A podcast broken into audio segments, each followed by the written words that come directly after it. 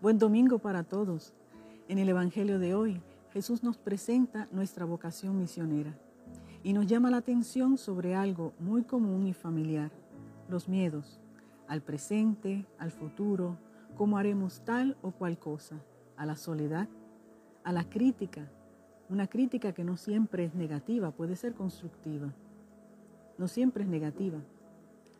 Hay que reconocer que los miedos hacen parte de nuestra naturaleza humana y de nuestros instintos de conservación, pero también que nos pueden ayudar a identificar los peligros de los cuales debemos alejarnos y protegernos.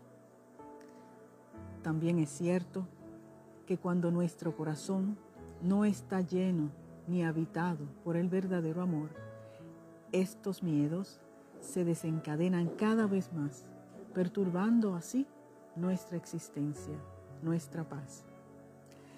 El origen de ellos radica en el sentirnos solos, abandonados, desprovistos de todo y de todos. Pensemos entonces a un niño pequeño que tiene miedo de dormir a solas y a oscuras en su habitación. Entonces se refugia inmóvil bajo sus sábanas, aferrándose a sus seguridades, al pulgar, a la manta, a su sitio de peluche, la luz, a la mamá.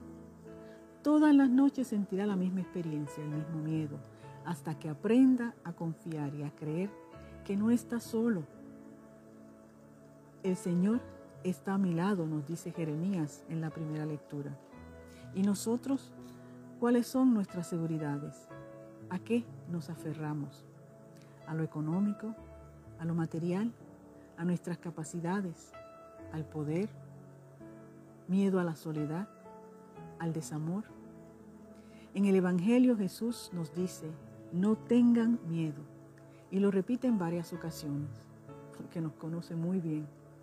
Podemos decir entonces que el problema no es tanto el miedo, sino cómo lo manejamos, cómo le quitamos la fuerza para que no nos limite, para que no nos paralice bajo las sábanas, llevándolos, llevándonos a la inacción.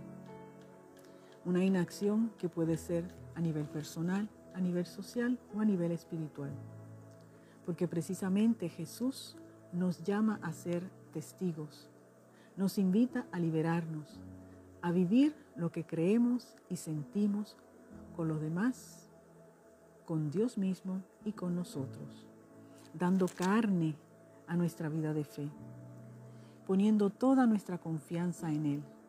Y la confianza en Dios nos llena el corazón para vivir, defender y anunciar su reino, para enfrentar nuestra propia vida con los retos, desafíos, con las fatigas, dando testimonio en pleno día en las azoteas, en los fast food, en las oficinas médicas, donde quiera que nos encontremos, sin avergonzarnos de hablar y actuar como creyentes, porque negamos a Dios en la medida en que no actuamos conforme a lo que creemos. Solo así nos ponemos de su parte, nos dice el Evangelio, ante los hombres, anunciando con la vida, con la palabra, y con cada gesto de amor, grande o pequeño. Que el Señor nos conceda la fuerza y la bendición para ser verdaderos discípulos y misioneros, seguros de que Él está a nuestro lado. Señor nos bendiga.